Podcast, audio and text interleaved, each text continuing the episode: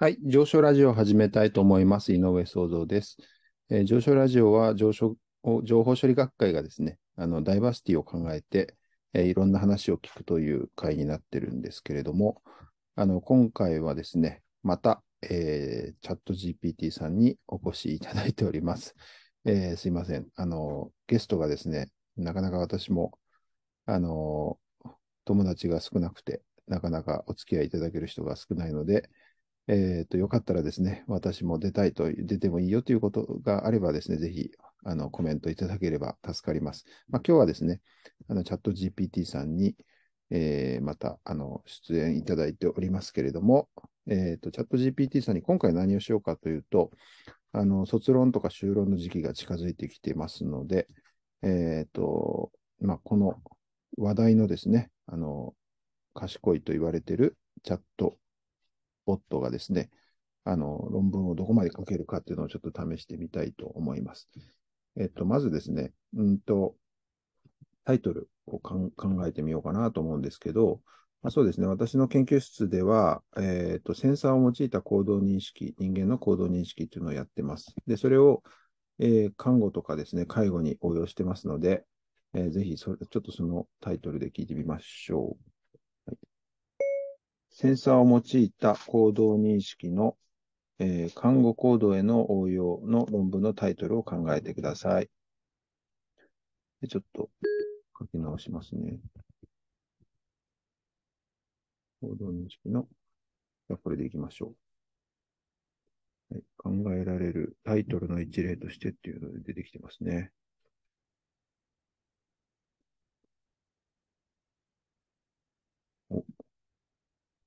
なんかタイトルが出てきてますが、その中身までちょっと教えてくれている感じですかね。ちょっと読んでみましょうか。最初の前半ですね。考えられるタイトルの一例として、センサーを用いた行動認識による看護行動の有効性の検証が挙げられます。センサーを用いた行動認識による看護行動の有効性の検証。有効性の検証というキーワード。このタイトルでは、センサーを用いた行動認識が看護行動にどのように応用され、その有効性が検証されるという内容が示されています。また、行動認識という用語からも、この論文ではセンサーを用いた行動認識の技術が研究の対象となっていることがわかります。うん、なんか解説までちゃんとつけてくれてますね。で、まださらにあるんですこのタイトルは単純でわかりやすいため、どの分野の読者でも理解しやすく、論文の内容が一目でわかるようになっています。さらに、看護行動というキーワードが目立つように配置されており、看護学の専門家が対象読者と想定されていることも伺えます。おそんななんか対象読者まで言ってくれるんですかね。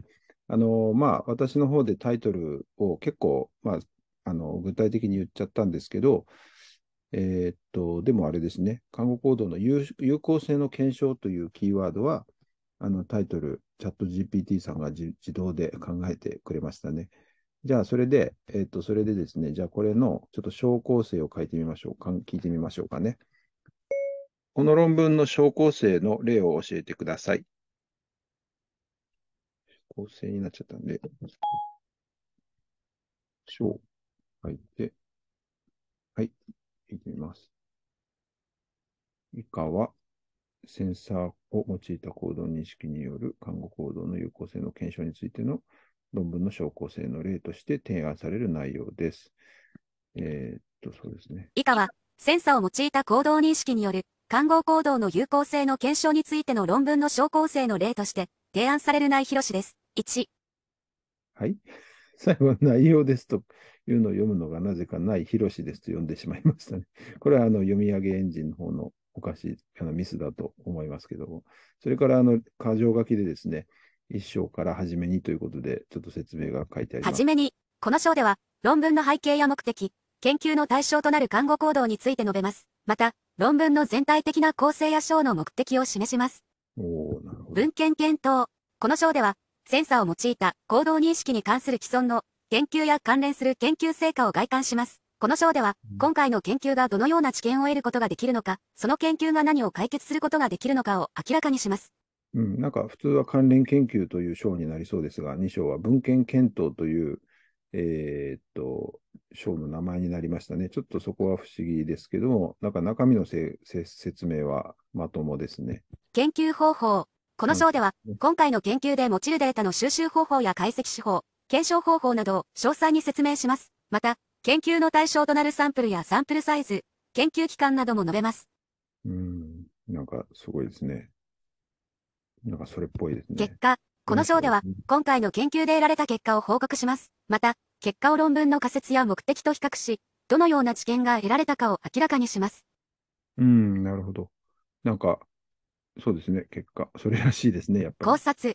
この章では、今回の研究の結果をさらに深く検討し、仮説や目的を満たしたかどうかを評価します。また、結果についての理論的根拠や実践的な意義を述べます。うん。なんか、それらしいけど、ちょっと具体的ではないですね。6章がちょっと途中で止まってるんで、6章の続きを教えてくださいっていうふうに聞いてみましょうか。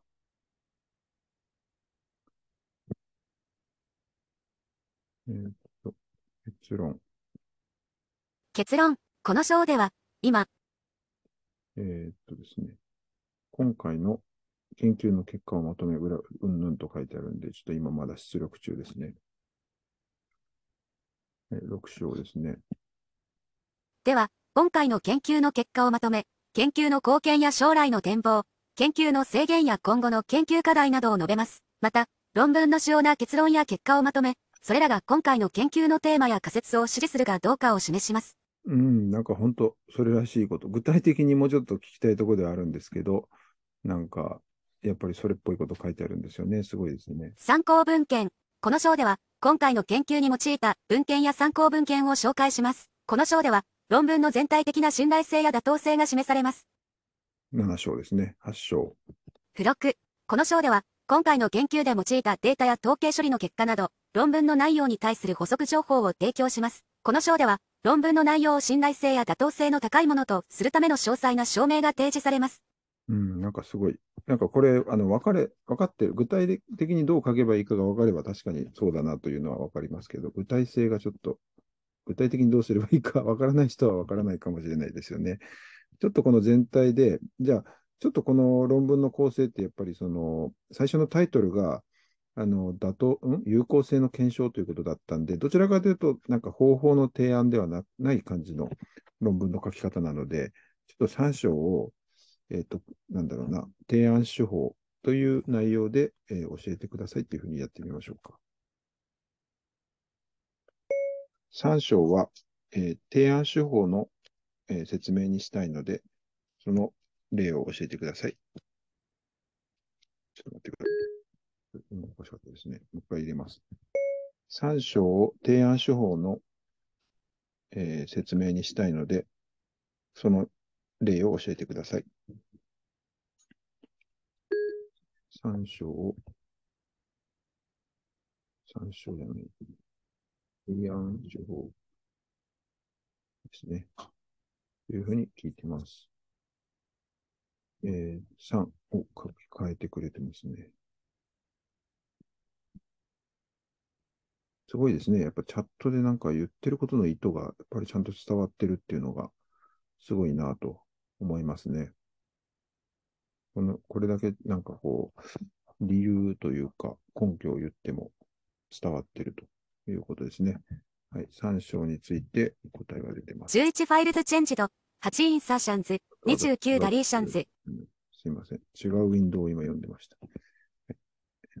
提案手法。この章では、今回の提案する手法について説明します。まず、提案する手法がどのようなものかを概観し、その目的や特徴を示します。次に、提案する手法のアルゴリズムや実装方法を詳細に説明します。最後に、提案する手法がどのような問題を解決することができるかを明らかにします。うん。なんかちゃんと提案手法を言ってますね。例えば、以下のように説明されるかもしれません。提案する手法は、センサを用いた行動認識による、看護行動の自動記録システムです。このシステムは、センサを用いて、看護師の行動を検知し、その行動を自動的に記録することができます。この手法の目的は、看護行動を効率的かつ正確に記録することです。ええー、ちゃんと言ってますね。提案する手法は、以下のアルゴリズムを用いて実装されます。1、センサから得られた行動データを取得します。2、行動データから看護師が実施した行動を検出します。3、検出された行動を自動的に記録するためのデータベースに保存します。うん。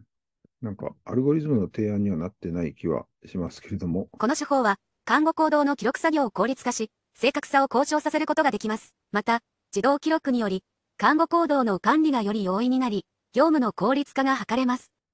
うん。なんかこれ中身の例まで、ちょっと文章の本文の例みたいなとこまで書かれてますね。ちょっとアルゴリズムがアルゴリズムっぽくないので、もう少し疑似、えー、疑似コードで教えてもらいましょうかね。ちょっとアルゴリズムが、えー、アルゴリズムっぽくないので、えー、疑似コードで教えてください。えー、ちょっと待ってください。疑似コードにしましょうか。はい。え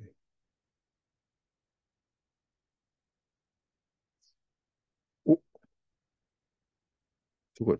提案する手法のアルゴリズムを疑似コードで表現すると、以下のようになります。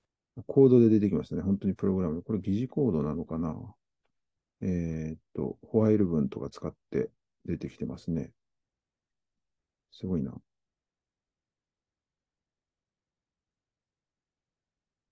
さあ、これは少しずつ読んでみますね。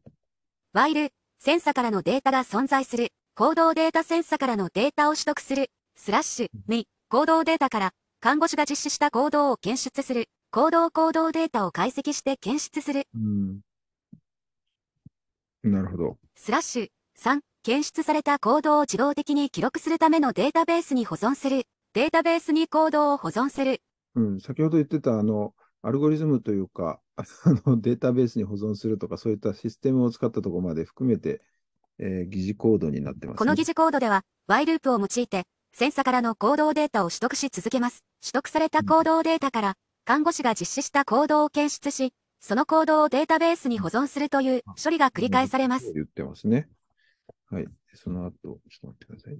この疑似コードは、提案する手法のアルゴリズムを簡潔かつ明瞭に表現しているため、プログラミングに精通している読者であれば理解しやすいでしょう。また、アルゴリズムの流れがわかりやすいため、プログラミングの経験がない読者でも把握しやすいでしょう。いやまあね、そうですけど、まあ、ここれはちょっと簡単、簡単すぎると言いますか、あの、ね、行動データを解析して検出するって言ってるけど、そこをどうするのかを知りたかったりしますよね。じゃあそこを聞いてみましょう。せっかくなんで。行動データを解析して検出するところが、詳細のアルゴリズムが知りたいです。データを、はい。行動データを解析して、そうですね。結果が出ています。お なんか、ああ言えばこういう感じの、えー、が来ましたね。行動データを解析して検出する処理については、提案する手法やそのアプリケーションによって異なるため、詳細なアルゴリズムを提示することは難しいです。ああ、言えばこういうだな、本当で、えっ、ー、と、その続きですね。一般的な手法として、行動データから特徴量を抽出し、その特徴量を用いて行動を検出することがあります。例えば、看護師の行動データには、歩行速度や姿勢、手の動きなどが含まれます。うん。これらの特徴量を用いて、看護師が実施している行動を検出することができます。お特徴量という言葉が出てきてますね。まあ、これはよく使う言葉、ね、また、行動検出には、機械学習や深層学習などのテクニックが用いられることもあります。これらの技術を用いると、看護師の行動データから行動を自動的に学習し、検出することができます。具体的なアルゴリズムは、提案する手法やそのアプリケーションによって異なるため、詳細な説明はできません。しかし、一般的な手法として、特徴量の抽出や機械学習などが用いられることは挙げられます。なるほど。じゃあもうちょっと機械学習について聞いてみましょう。行動認識のための機械学習のアルゴリズムはどのようなものが使われますか、え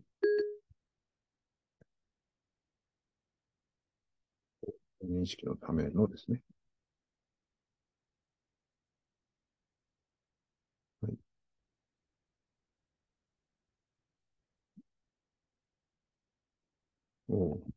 行動認識のための機械学習のアルゴリズムとして、多くのものが提案されています。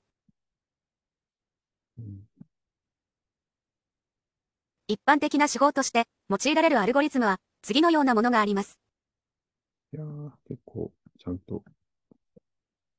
k近傍法 KNN サポートベクターマシン SVM、ロジスティック回帰 logistic regression 決定木、decision tree、ランダムフォレスト random forest、人工ニューラルネットワークを、 artificial neural network、ANN。ちょっと英語の発音はちょっとおかしいですけど。これらのアルゴリズムは、行動認識タスクにおいて、高い性能を発揮することが多いです。また、これらのアルゴリズムは、行動認識タスクに特化したものではなく、様々なタスクに応用できる一般的な手法として用いられることが多いです。なんか、いらんことまで言ってますね。例えば、K 近傍法 KNN は、与えられたデータセットから最も近いデータを探し出す手法です。この手法を用いることで、行動データに対して最も近い行動を検出することができます。行動データと行動というのをまだ覚えてますね。うん。また、サポートベクターマシン SVM は、データを分類する手法です。この手法を用いることで、行動データを分類し、それぞれの行動を検出することができます。うん。はい。待ってください。で、続きです。一方で、人工ニューラルネットワークは、複雑な関係を、あらわすデータを使うことができる手法です。この手法を用いることで、鼓動データ中に含まれる複雑な関係を捉えること。えー、っと。ができ、より正確に行動を検出することができます。まだ続いてますね。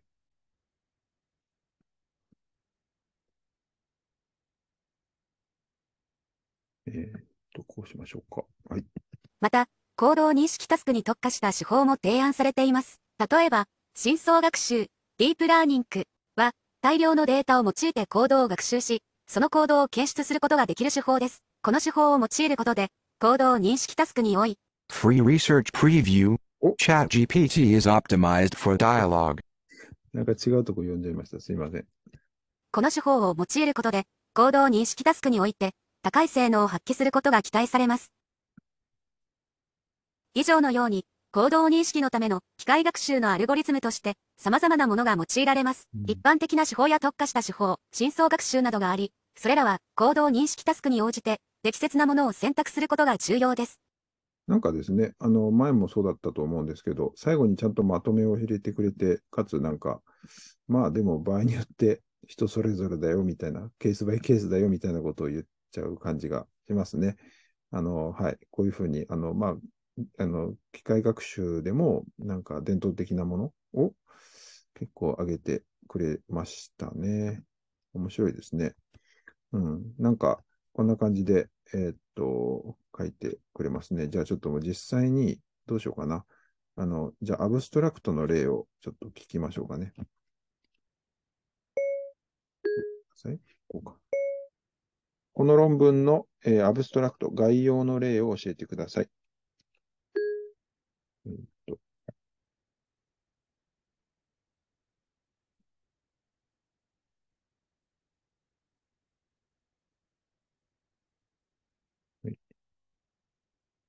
この論文のアブストラクト概要は以下のようになるかもしれません。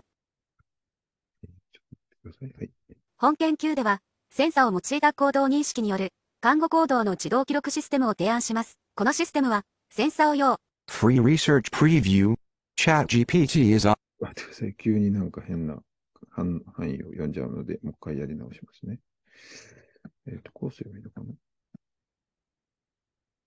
あれ？ちょっと範囲を今選べないんで、ちょっと待ってください。これか。よし。本研究では、センサを用いた行動認識による看護行動の自動記録システムを提案します。このシステムは、センサを用いて看護師の行動を検知し、その行動を自動的に記録することができます。提案する手法は、特徴量の抽出や機械学習などを用いて実装されます。実験の結果、提案する手法は、看護行動の記録作業を孤立化し、正確さを向上させることができることが示されました。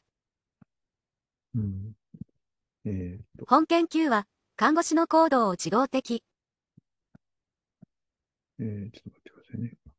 に記録することで、看護行動の管理がより容易になり、業務の効率化が図れるという点で、看護業界において、重要な意義を持つものです。今後、Free Research Preview ChatGPT is optimized for dial. はい、えー、っと、途中からいきますね。うんと、こうですかね。看護業界において、重要な意義を持つものです。今後の研究では、さらに提案する手法の性能を向上させるための改良点を探り、より実用的なシステムを実現することが課題となります。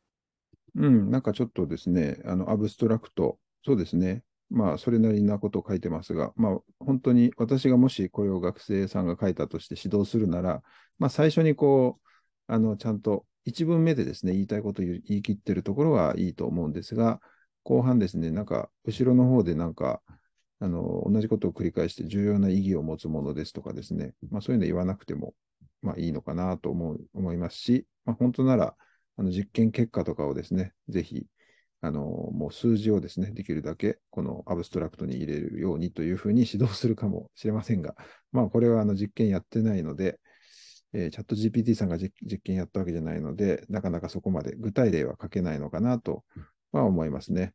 いや、いずれにしてもなんか、それっぽいのを書いてきて、すごいですよね。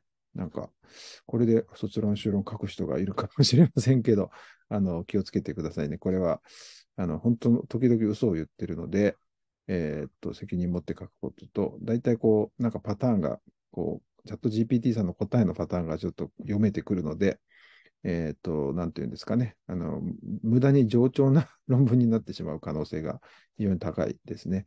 あとは、あの、やっぱりこう論文というのはやっぱり根拠がないと、まあその、その、なんていうんですかね、あの根拠を常になぜとかですね、どこ、誰がそういうことを言ってたのかっていうのを、えっ、と、聞かれますので、その、チャット GPT さんはそこら辺は教えてくれないので、えー、そこは、あの、非常に曖昧に書かざるを得なくなるので、非常に危険な部分があるかなと思いますので、皆さんは、えー、良い子の皆さんは真似しないように、してくださいということで、はい、今日は、うんと、チャット GPT さんにですね、来ていただいて、えー、論文の書き方をですね、ちょっと試してみました。はい、えー、上昇ラジオでは、あの、いろんな人の話を聞くという会をやっておりますが、えー、今回はですね、えー、っと、まあ、チャットボットの方に、方に参加していただきました。はい、井上創造でした。どうもありがとうございました。